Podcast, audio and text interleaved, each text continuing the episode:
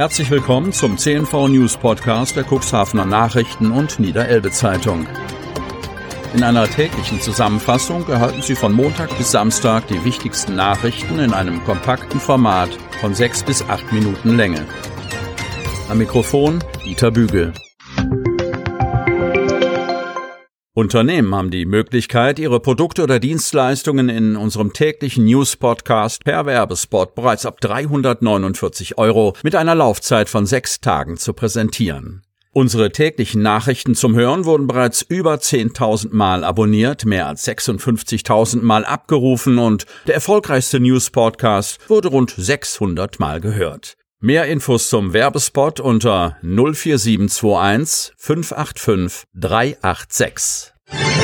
Dienstag, 24.08.2021. Bremst Engpass die Elektrifizierung? Kreis Cuxhaven. Wird die geplante Elektrifizierung der Bahnstrecke Cuxhaven-Stade zum Problem? Nicht nur der Verkehrsclub Deutschland hegt Zweifel, dass es wie angekündigt bis 2027 klappen könnte, Züge unter Fahrdraht zu nehmen. Knackpunkt die behelfsmäßige Eisenbahnbrücke über die Oste bei Hechthausen. Kürzlich hatte der Bahnbeauftragte der Bundesregierung, der parlamentarische Staatssekretär Enak Ferlemann, angekündigt, dass die Planungen angeschoben seien, die Elektrifizierung in einem Zeitraum von etwa sechs Jahren erfolgen könne und die 1945 von den Briten errichtete eingleisig geführte Bahnstrecke über die Oste dabei kein technisches Problem darstellen werde, wir berichteten. Der VCD-Landesverband Niedersachsen begrüßt diese Ankündigung und fordert, diesen Worten Taten folgen zu lassen. Aus Sicht des VCD sei die Elektrifizierung der Niederelbebahn längst überfällig. Landesvorsitzender Martin Mützel bezeichnete die zeitliche Vorgabe einer Fertigstellung bis 2027 jedoch als, ich zitiere, Witz im Wahlkampf. Zitat Ende. Das wäre planerisch technisch schon ehrgeizig. Er weist zudem darauf hin, dass Ferlemann vor einiger Zeit den baldigen Ersatz der 76 Jahre alten Behelfsbrücke über die Oster angekündigt hatte, die nun doch noch längere Zeit von der Bahn benutzt werden soll. Auch der Kreistagsabgeordnete Uwe Dubbert, SPD aus Hechthausen, ist skeptisch, dass aus der Elektrifizierung etwas wird, solange nicht das Nadelöhr der einspurigen Streckenführung von Hechthausen bis Himmelpforten zweispurig ausgebaut und die Brücke durch einen Neubau ersetzt wird. Er hat dazu einen Antrag in den Kreistag eingebracht, über den im Regionalausschuss diskutiert werden soll. Die DB Netz AG hat für die Eisenbahnbrücke noch eine lange Haltbarkeit prognostiziert und eine Lebensdauer von weiteren rund 30 Jahren bescheinigt. Die Brückensituation und eingleisiger Abschnitt werden von Fachleuten als Nadelöhr und Gefahr für die reibungslose Verbindung nach Hamburg beschrieben. Ein Ausfall der Verbindung wäre für das gesamte Cuxland als Hafen- und Wirtschaftsstandort Cuxhaven mit erheblichen Folgen verbunden. Überdies herrsche bei der vor rund einem Jahr begonnenen Sanierung der Brücke derzeit Stillstand. Zwar möge die Brücke der Belastung einer Elektrifizierung standhalten, jedoch sei die lichte Mindesthöhe unter Bauwerken auf der freien Strecke für den Fahrdraht mit 15.000 Volt unter Führungen Tunnel entscheidend. Und bei der Hechthausener Eisenbahnbrücke handelt es sich aber um einen oben geschlossenen Stahlbau. Dass der mehrgleisige Ausbau der Osterbrücke zunächst nicht geplant sei, widerspreche dem öffentlich erklärten Ziel, auf dieser Hauptader Mobilität für tausende Menschen zu ermöglichen. Dubbert, die Modernisierung der Strecke nach Hamburg ist ein wichtiges Kriterium für Wirtschaftskraft und Strukturverbesserung unserer Region, deren Hinausschieben wir uns immer weniger leisten können. Heiraten auf der dicken Bertha ist streng geregelt. Altenbruch die Liebe besiegeln und zwei Familien verbinden. Das sollte eine Heirat mit sich bringen. Und doch stößt Melanie S., Name von der Redaktion geändert, bei ihren Hochzeitsvorbereitungen auf Enttäuschung und Frust. Sie ist vor einigen Jahren nach Cuxhaven gezogen und wollte die Trauung an einem ganz besonderen Ort feiern. Sie wählte die dicke Bertha, den bekannten Leuchtturm in Altenbruch. Doch das komplexe Hygienekonzept gibt der Vorfreude einen gepflegten Dämpfer.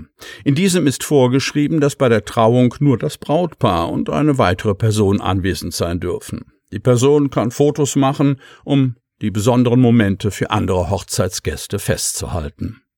Meine Hochzeit ist nur im kleinen Rahmen geplant. Eigentlich wollten wir nur unsere Kinder mit auf die dicke Bertha nehmen.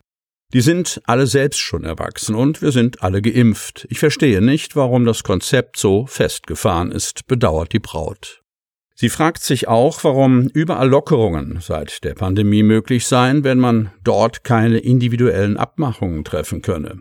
Der Förderverein Dicke Bertha ist der Eigentümer. Zu den Hochzeiten hat das Standesamt aber die Verantwortung auf dem Leuchtturm. Auf Seiten der Stadtverwaltung gab es bislang noch keine Veranlassung, das Hygienekonzept mit weiteren Lockerungen anzupassen. Die Vorschriften wurden zuletzt am 24. Juni 2021 beschlossen.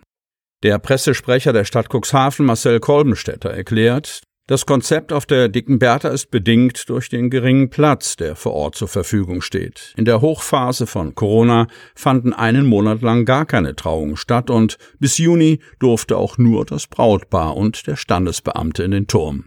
Bis heute sind keine Führungen möglich, weil die Räumlichkeit einfach zu klein ist. Die Dicke Bertha bietet mit drei zugelassenen Personen die kleinste Örtlichkeit für eine Hochzeit in Cuxhaven. Die Stadt hat andere Orte, an denen getraut wird. So sind zum Beispiel im Rathaus zwölf Personen erlaubt, im Schloss Ritzebüttel sogar zwanzig.